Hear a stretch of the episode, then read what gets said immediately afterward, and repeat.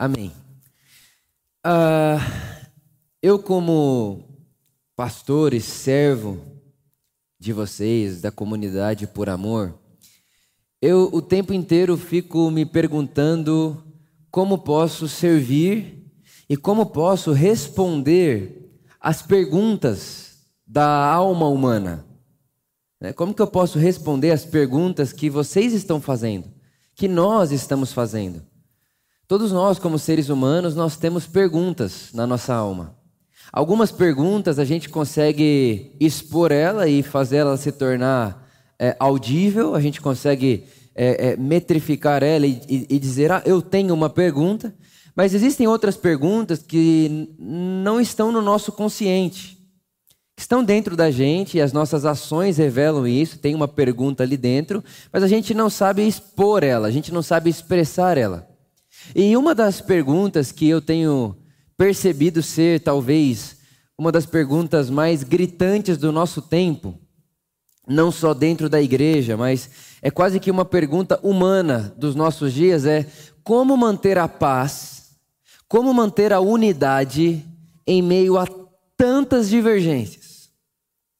Como manter a paz, como manter a unidade em meio a tantas opiniões e tantas divergências e tantas discussões públicas. Né? Hoje nós estamos na era da informação, todo mundo tem informação o tempo inteiro. E como informação, a gente soma opiniões. É, e nós vivemos num mundo hoje, século 21, né, 2022, onde as nossas opiniões falam sobre nós e a gente está o tempo inteiro lendo a opinião do outro, publicando nossa opinião, e não só na internet, mas na mesa da nossa casa, no almoço de domingo em família, no escritório, no intervalo da faculdade. É o tempo inteiro uma troca de opiniões, é uma troca de, é, de percepções da vida, percepções do mundo. Então, existe esse grito, existe essa pergunta dentro de nós que está perguntando o seguinte: como é possível vivermos em unidade em meio a tantas divergências? Como é possível vivermos em paz em meio a tantas opiniões? Como é possível vivermos em paz, em unidade, em meio a tantas diferenças? E eu me pus a refletir sobre isso. E isso não vem de hoje. Na verdade, eu estou pensando nisso desde o ano passado.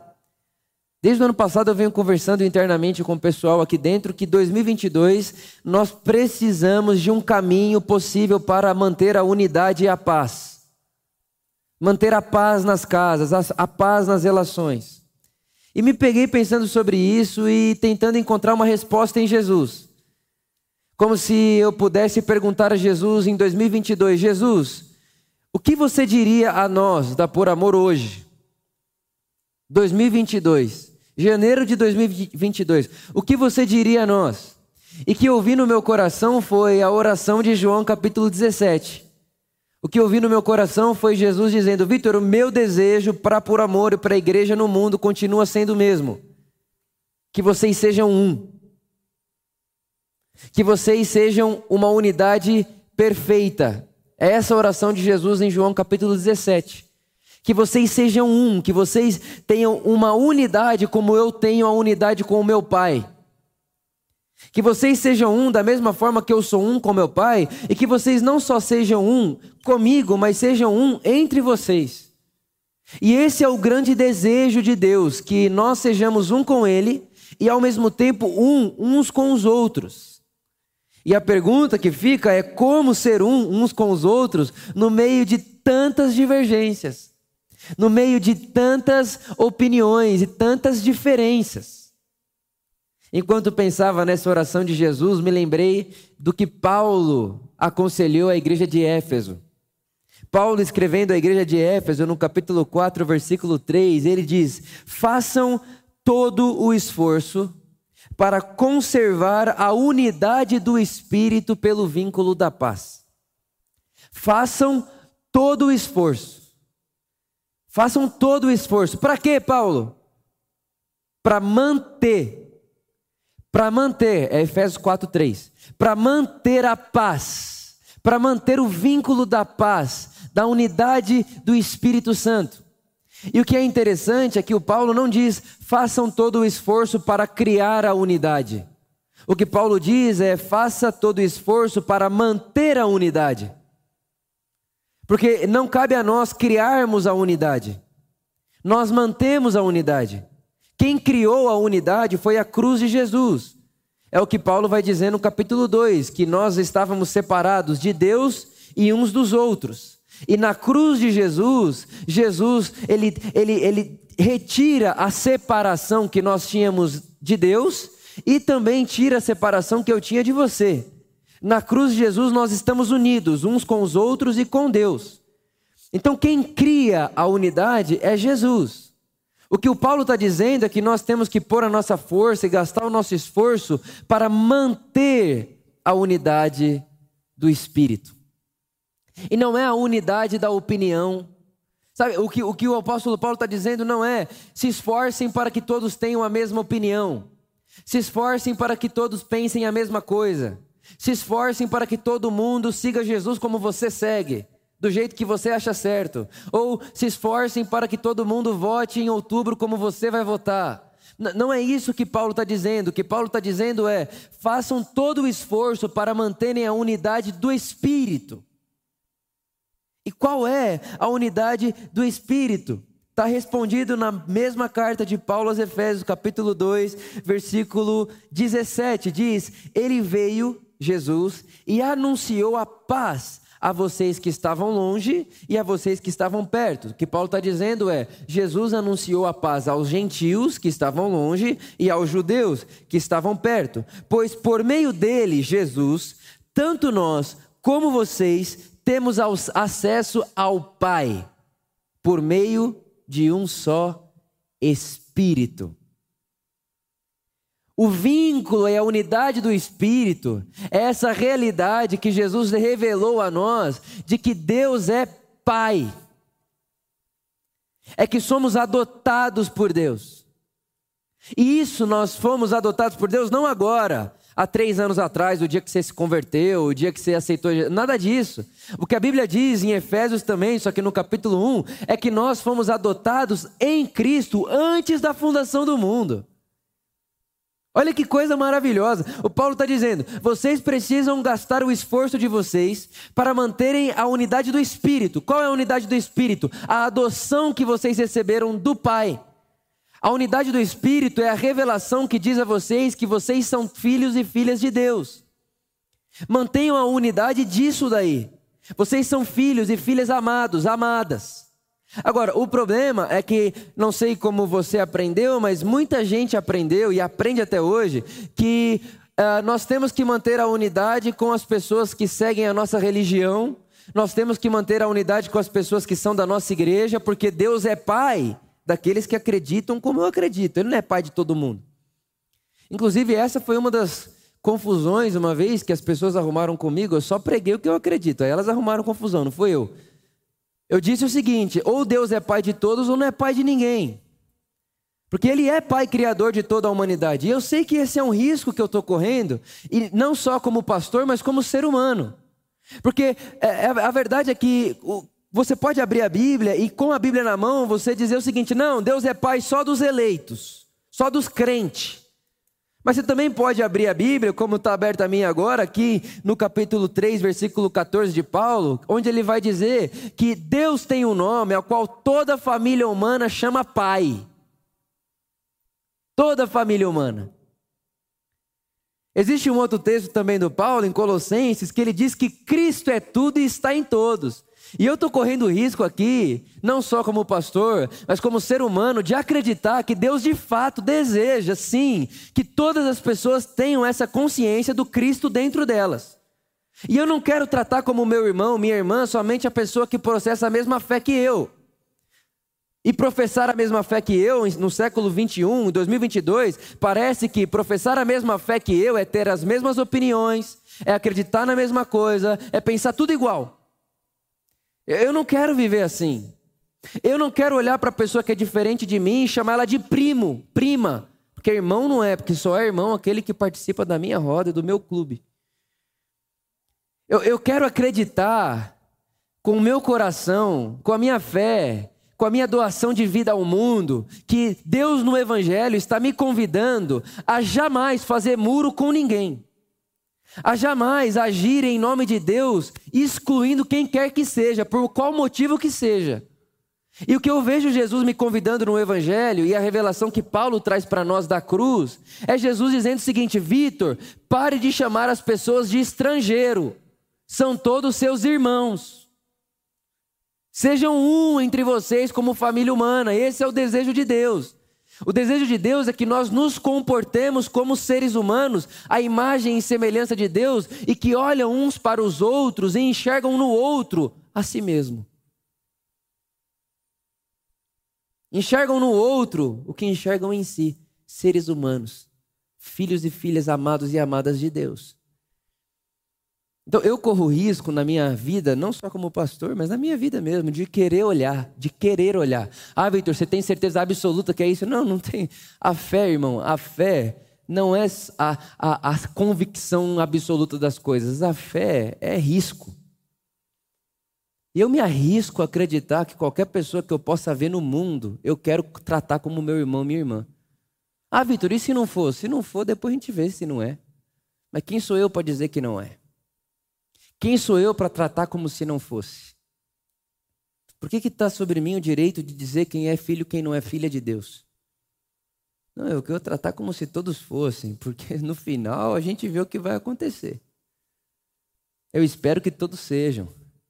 E se eu puder escolher, eu espero que todos sejam, que um dia todos nós estejamos na mesma mesa, todos.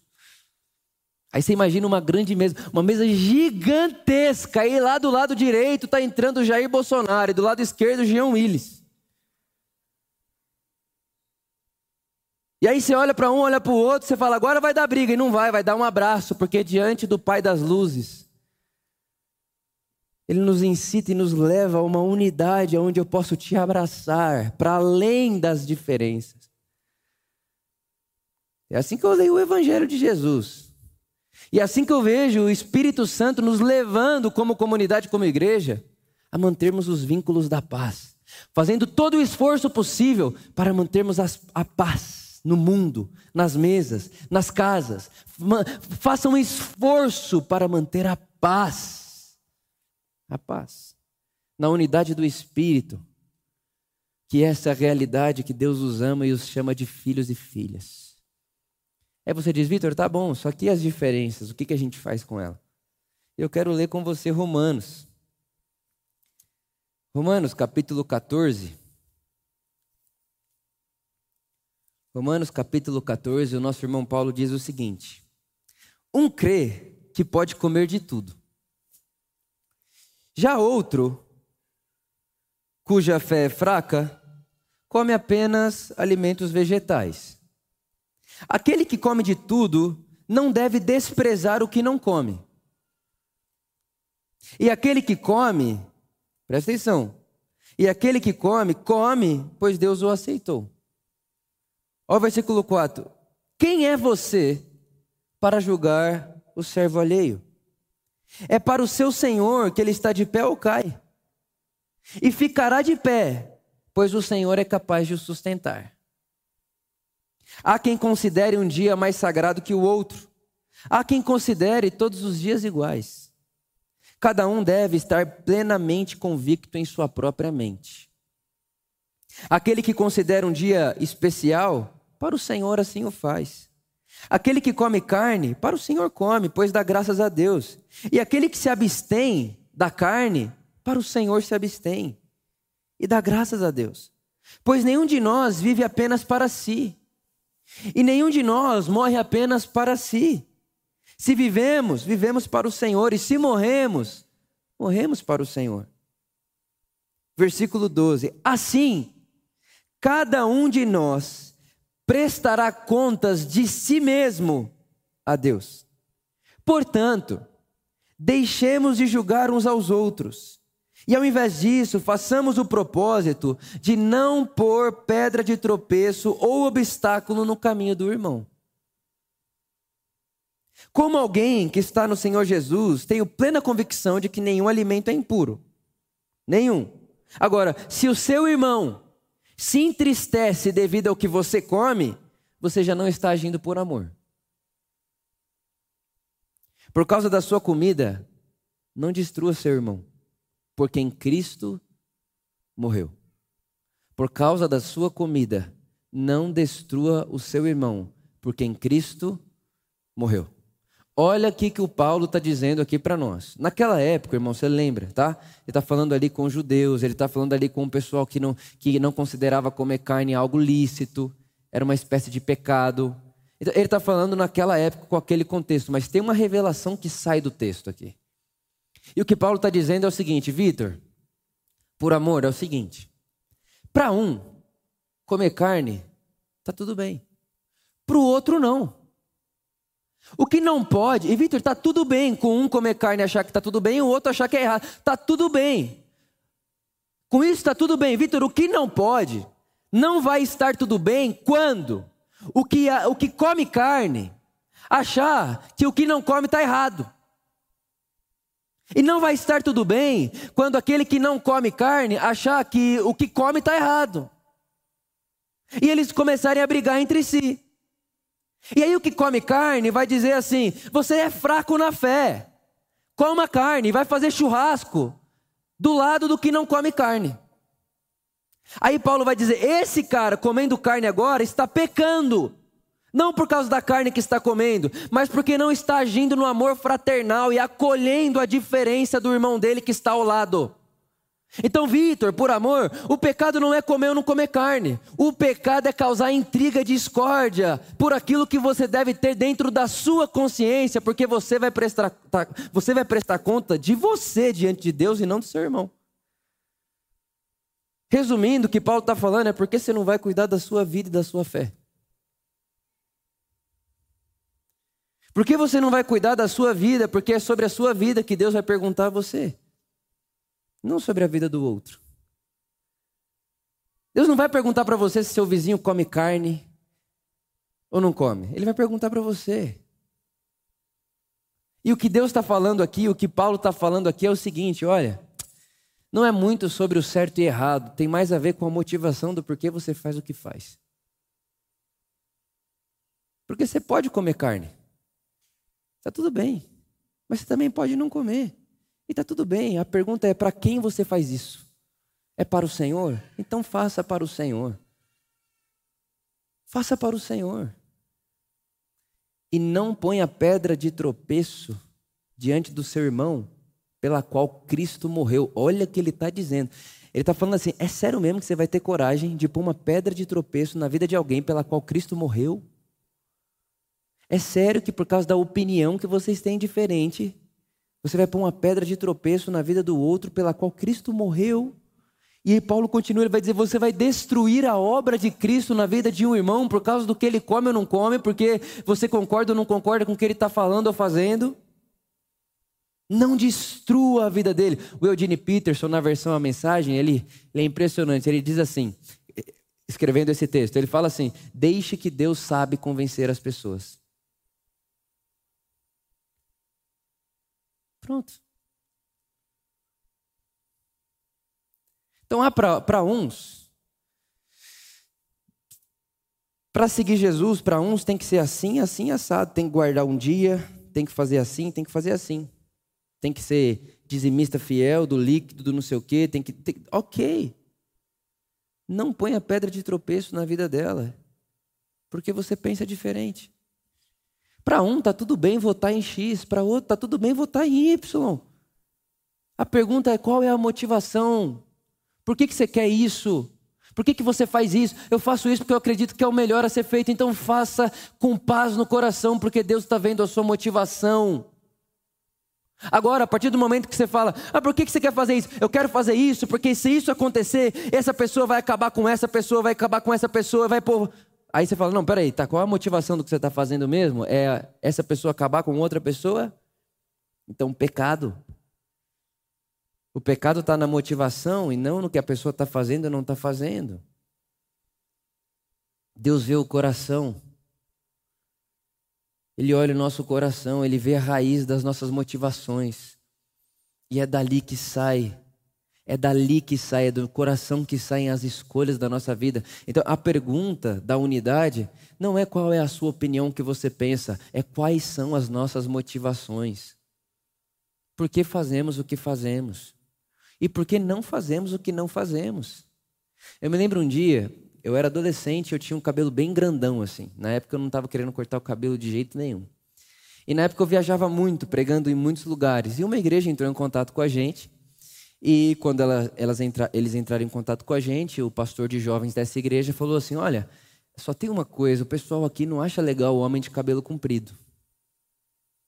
Na época eu poderia ter dito: Tá bom, eu tenho cabelo comprido, chame outro. Né? Tem vários aí. O que, que eu fiz? Falei, não, esse é o problema? Comer carne é o problema lá? Pode pôr brócolis, eu vou comer, vamos cortar o cabelo, mas eu vou lá pregar o evangelho, porque eu me faço de tudo para qualquer coisa para pregar o evangelho. Isso é tentar, de alguma forma, manter o vínculo da unidade, da paz. Para que, que eu vou arrumar confusão com o outro porque corta cabelo ou não corta? Por que, que eu vou arrumar confusão com o outro que come carne ou não come? Por que, que eu vou arrumar confusão? Por quê? Jesus morreu por eles. Sabe, um dia é um momento para a gente repensar no que a gente tem falado, no que, que a gente tem imposto, o que, que a gente tem escrito na rede social, o que, que a gente tem escrito no nosso Twitter, no nosso Instagram, o que, que a gente tem escrito com a nossa vida no mundo. E será que a gente não está se esquecendo por um momento que qualquer que seja o outro que está do outro lado da tela é alguém pela qual Cristo morreu?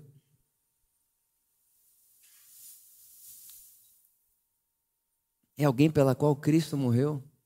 E que se ele come carne e você não come, está tudo bem. Que se ele faz uma coisa que você não faz, está tudo bem. Se ele pensa uma coisa que você não pensa, está tudo bem. Ah, Vitor, mas então está tudo bem com tudo? Está tudo bem. Mas então vai relativar tudo? Não. Não é relativar tudo.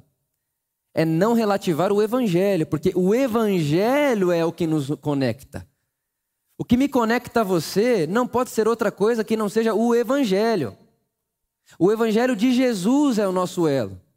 O fato do amor de Deus estar sobre nós é o nosso elo.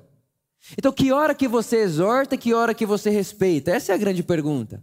Que hora que eu falo uma coisa para você e digo a você, olha, eu acho que esse caminho não é legal, e que hora que eu simplesmente respeito o que você está fazendo?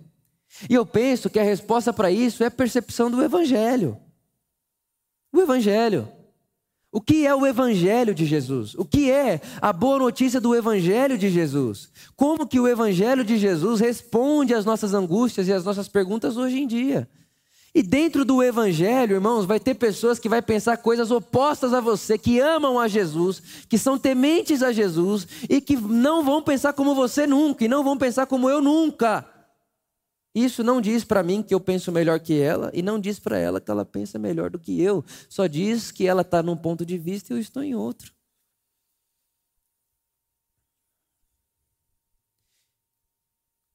Ela está vendo de um lado, eu estou vendo do outro.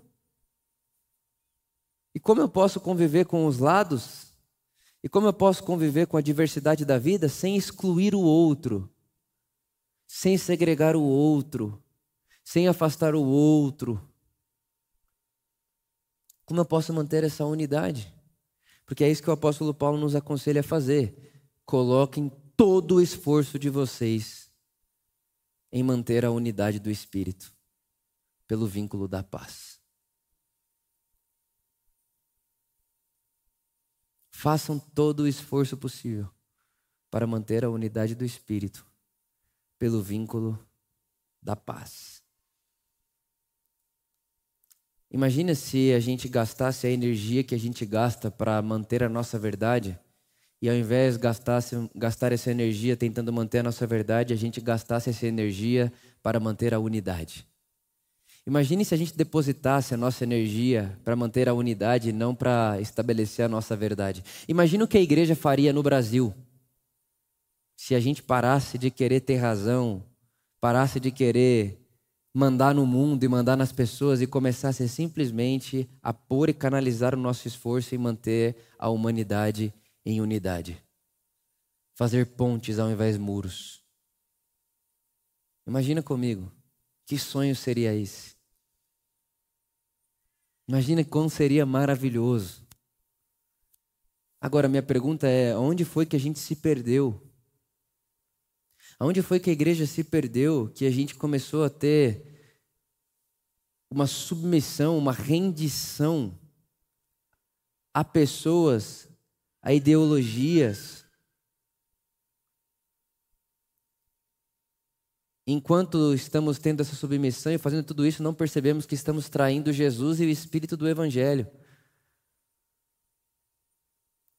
Traindo a Jesus, nos linkando a pessoas traindo a Jesus, nos linkando a ideias traindo a Jesus, nos linkando a comentários na internet traindo a Jesus, nos linkando a certas expressões traindo a Jesus.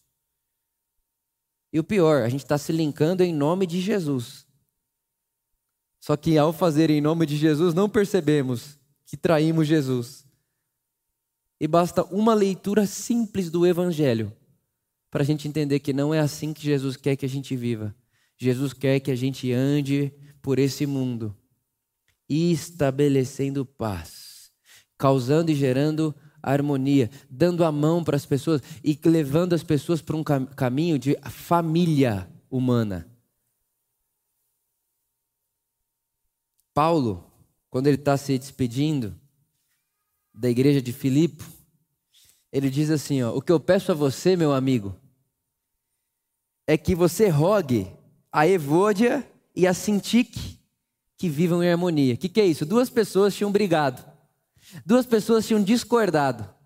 Duas pessoas estavam em guerra lá, na igreja de Filipe. Aí, Paulo, o que eu estou pedindo a você, liderança aí de Filipe, é que vocês vão até essas duas aí, essas duas pessoas, façam as pazes, poxa.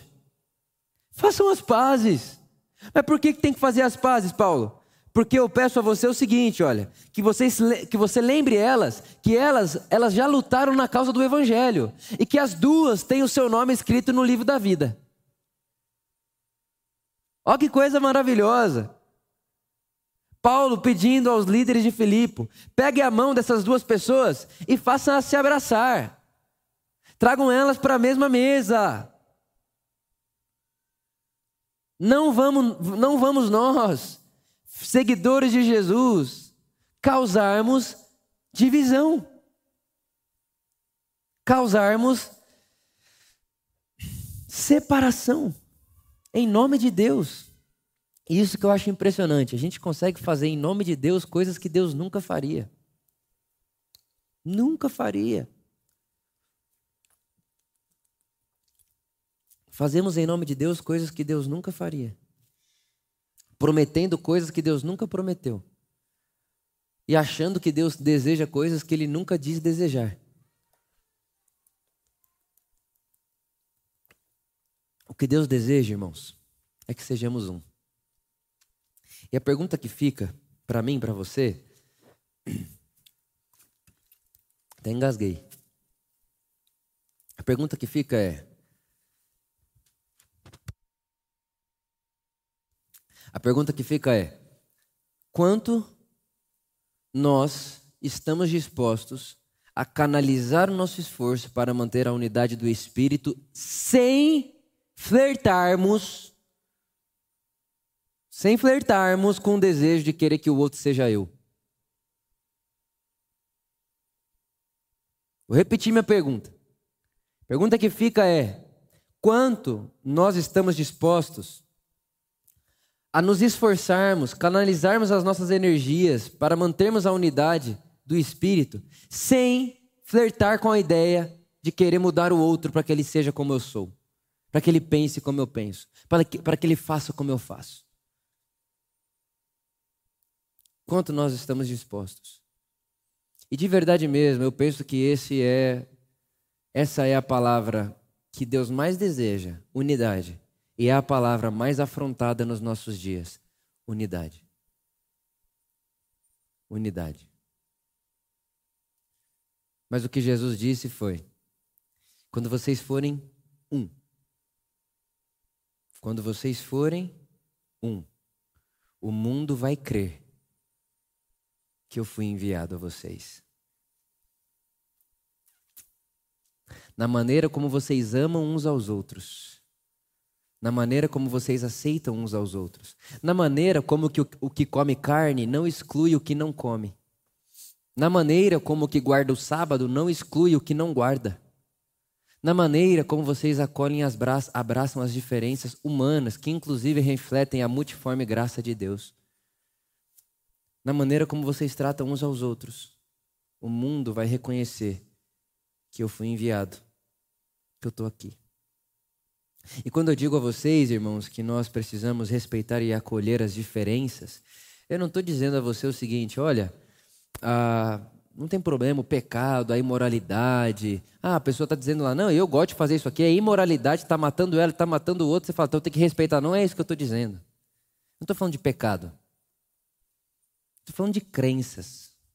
Eu estou falando de pessoas que estão com a motivação de seguir Jesus e de, e de não só seguir Jesus, mas pessoas que estão com uma boa motivação no coração. Com essas pessoas, a gente precisa olhar para elas e dizer o que eu posso fazer para que ela caiba no meu mundo e eu caiba no mundo dela. Mesmo pensando completamente diferente de mim. Como nós podemos nos pertencer? Eu não sei se tem uma mensagem hoje que seja mais importante do que essa. A unidade. Só que nós aprendemos uma espiritualidade muito individualista. Então, quando eu digo a você assim, a mensagem mais importante que existe hoje, e não só hoje, talvez essa seja a mensagem do Evangelho, como Deus está unindo a Ele todas as coisas. Quando eu digo essa é a mensagem mais importante, a gente pensa, não pode ser, eu queria saber mesmo qual é o propósito de Deus para a minha vida. Então, eu estou dizendo a você, o propósito de Deus para a sua vida é que a gente seja um. Que a gente se trate como um. Que a gente, aprenda, que a gente aprenda a socializar como humanidade. Tendo o outro não como o outro além de mim, tendo o outro como meu irmão, seja lá quem for esse outro. E é assim que eu leio o Evangelho. É assim que eu penso o sonho de Deus para nós esse ano. É assim que eu estou tentando levar a nossa comunidade para um lugar de paz, para um lugar de, de harmonia nas diferenças, um acolhimento nas diferenças, uma unidade na fé. essa unidade da fé diz o quê? É a unidade nesse consenso de que nós nos esforçaremos para manter a paz Vamos nos esforçar, custe o que custar. É esse o conselho de Paulo. Ele diz mais: Vitor, no que depender de você. Romanos capítulo 13. Tenha paz com todos. Tenha paz com todos. E eu queria que você imaginasse comigo e sonhasse comigo uma grande mesa. Grande, capaz de caber as pessoas que você nem gosta tanto. Grande suficiente para caber pessoas que são completamente polos opostos. E no centro dessa mesa, sentado a pessoa de Jesus. E lá no centro dessa mesa, onde está sentada a pessoa de Jesus, ele mostra as mãos furadas, nos, lev nos levando a lembrarmos da cruz. E diz a nós: na cruz, eu reconciliei vocês comigo. E também na cruz, reconciliei você com você, com você, com você, com você, com você. Para para imaginar que coisa linda. Para para imaginar que coisa linda seria esse abraço. Para para imaginar que coisa linda seria esse almoço, essa janta, essa ceia. Isso é a ceia. Por amor, o meu convite a vocês é esse que tenhamos coragem de sonhar. E não só sonhar como quem espera que aconteça, mas sonhar com esperança de que vai acontecer. Vai acontecer. Nós somos e seremos um, como Jesus e o Pai são um. E quanto mais nós pudermos antecipar essa realidade já hoje, melhor. Jesus fica feliz. Isso agrada a Deus. Isso faz Deus sorrir. Deus fica feliz com a unidade. Deus fica contente com a unidade. Deus gosta quando vê pessoas que estão engajadas em manter a paz. Como seria um mundo onde ao invés de defendermos as nossas verdades, gastássemos a nossa energia defendendo a unidade. Como seria esse mundo? Pois é, Jesus está convidando a gente a antecipar esse mundo no meio da igreja. Como a igreja pode hoje se tornar esse mundo? Como nós podemos hoje nos tornarmos esse mundo? Abra sua mesa. Abra a porta da sua mesa acolha as diferenças e não perca pessoas. Não perca pessoas, seja lá quem for. Abrace pessoas. Não exclua pessoas, seja lá quem forem. Abrace as pessoas. Não oprima as pessoas. Acolha, seja lá quem for as pessoas. Por último, eu estava conversando com um membro da nossa comunidade esses dias e ele disse assim para mim: Vitor, se eu não tivesse ouvido a mensagem do Evangelho, se eu não tivesse escutado a graça de Deus, aqui na porta da nossa comunidade, se eu não tivesse escutado o Evangelho de Jesus, a graça dele, o amor acolhedor dele, eu já não teria mais relação com a minha filha. Porque eu não conseguiria acolher ela nas diferenças que ela tem de mim. Você imagina se em cada casa aqui da nossa comunidade isso for uma realidade? O Evangelho invadindo as relações. O Evangelho sendo o início e o final das relações. Jesus e o seu amor acolhedor sendo o nosso prisma, sendo a nossa ponto de partida, sendo o nosso objetivo. Jesus e seu amor acolhedor, Jesus e a sua mesa sempre de porta aberta, sendo nosso foco.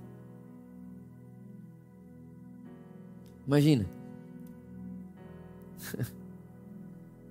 Eu acredito muito e eu me arrisco a pensar assim, que nós vamos nos surpreender absurdamente na eternidade quando nós olharmos aquela mesa que Deus tem preparado para nós e vermos pessoas sentadas ao lado uma da outra, e pode ser até que a que está do lado foi morta nesse mundo pela que está do lado, e elas sentadas na mesma mesa, debaixo do mesmo perdão, da mesma graça, e lá elas têm as cicatrizes daquilo que as machucou, mas já não dói mais. Lá elas já podem se abraçar, na presença e na companhia de Jesus, que em si uniu todas as coisas. Esse é o sonho de Deus. E se é o dele, eu quero que seja o meu. Tenho orado por isso. Continuarei orando por isso. Para que Deus me dê um desejo ardente de manter a paz e a unidade do Espírito Santo. Uma humildade que me dê clareza no olhar para o outro. Uma paciência que me dê clareza e lucidez ao olhar para a diferença que o outro tem de mim. E uma graça para suportar o outro em amor. Suportar o outro em amor. Que seja assim na minha casa, na sua casa. Que seja assim onde eu trabalho, aonde vocês trabalham. Que seja assim aonde nós estudamos. Que seja assim no seu bairro. Que seja assim aonde quer que você esteja e digo mais, que seja assim nas suas redes sociais. Que seja assim em tudo que for seu. Nas suas relações, no seu trabalho, na sua rede social, na sua família. Que seja assim em tudo que for seu. E penso que alegraremos a Jesus. E quem sabe não temos esse privilégio de vermos a face de Jesus sorrindo para nós. Enquanto o mundo vai segregando e se afastando e se alienando cada vez mais. Quem sabe nós não possamos ser aqui um lugar onde Jesus olha e sorri, porque mantemos aquilo que Ele mais tem como preciosidade a unidade dos seus irmãos. Meu desejo, minha oração, e também tem sido a minha intencionalidade, minha tarefa, manter a unidade da paz, manter a unidade do espírito no vínculo da paz, fazendo tudo possível para manter a paz com todos. Fazendo tudo possível para olhar o outro como alguém pela qual Cristo morreu. Fazendo tudo possível para entender e crer, assumindo o risco de pensar que Deus, o nosso Pai, é Pai de qualquer ser humano que eu enxergar, que eu olhar, que eu perceber. E que por ser Pai dele, o ama como ama a mim. Porque esse é, a, esse é o grande anúncio do Evangelho. Deus amou o mundo. Deus amou o mundo. E se deu na pessoa do seu filho, para que não morrêssemos, mas para que tenhamos vida. E não há vida para mim enquanto você morre. Só há vida para mim quando nós vivemos, porque somos um só. Que seja assim. Amém.